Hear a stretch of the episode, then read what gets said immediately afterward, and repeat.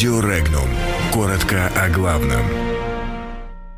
Британия шокировала Европу. СМИ взволновали Госдуму. В Италии летом начнется снижение пенсионного возраста. Европа шокирована действиями Великобритании. Прокладывают ли шведские ультралевые путь к формированию правительства?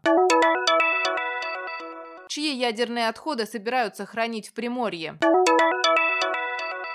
Инфляция может вернуться к 4% в 2020 году.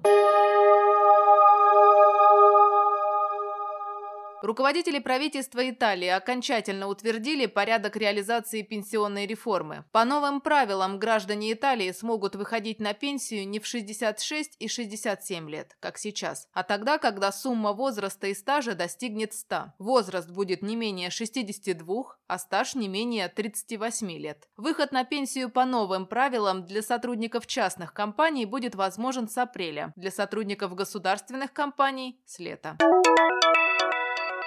Испанское издание «Эль Мундо» пишет «Европа в шоке. Она парализована под гнетом неопределенности после исторического поражения в британском парламенте того соглашения, которое Тереза Мэй заключила с Брюсселем, чтобы выход ее страны из Евросоюза был обговоренным и упорядоченным. Никто в Европе не хочет выхода Великобритании из Евросоюза без договоренностей. Тем не менее, Евросоюз не может себе позволить бесконечно оставаться в этой ловушке. Еврокомиссия уже предупредила предупредила, что соглашение, отвергнутое Вестминстером, является единственно возможным и пересмотру не подлежит.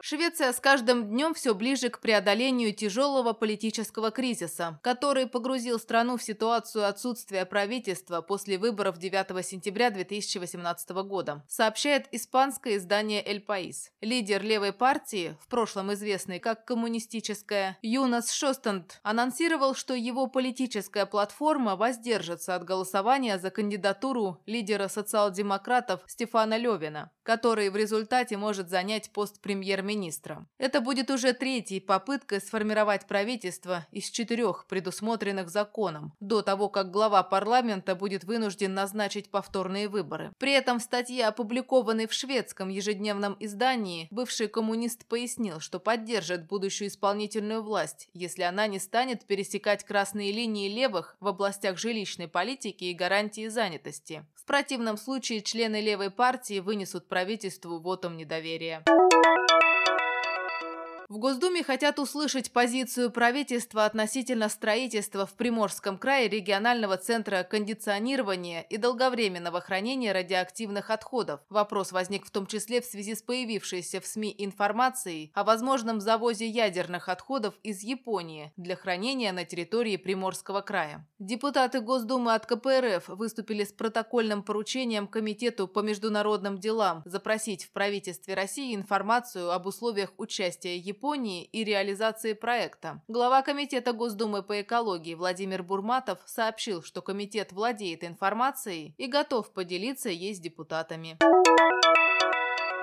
Центробанк России достаточно давно озвучил инфляционный таргет в 4%, что предполагает ключевую ставку в размере 6-7%. Изначально мало кто верил, что Центробанк победит инфляцию, однако в итоге она упала ниже таргета. В январе 2019 года инфляция превысит таргет в 4% и составит 5,5-6% в годовом выражении, заявил директор информационно-аналитического центра Альпари Александр Разуваев. Повышение НДС рост цен на бензин, высокие инфляционные ожидания из-за ослабления рубля. Все это факторы, которые способствуют росту индекса потребительских цен. Однако, если не будет новых жестких санкций, обвала цен на нефть и прочего серьезного негатива, то данные факторы постепенно сойдут на нет. Инфляция имеет все шансы вернуться к 4% в 2020 году, что позволит в конце текущего года Центробанку вернуться к ослаблению монетарной политики, а также к снижению ключевой ставки с выходом на таргет в 6-7%, считает эксперт.